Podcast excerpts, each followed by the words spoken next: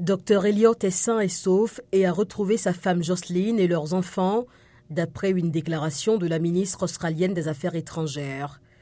Les circonstances de la libération du chirurgien n'ont pas été divulguées, mais aucune rançon n'a été versée, selon le gouvernement australien.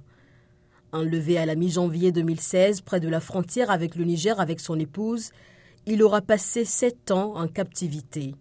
Sa femme Jocelyne, elle, a été libérée après trois semaines.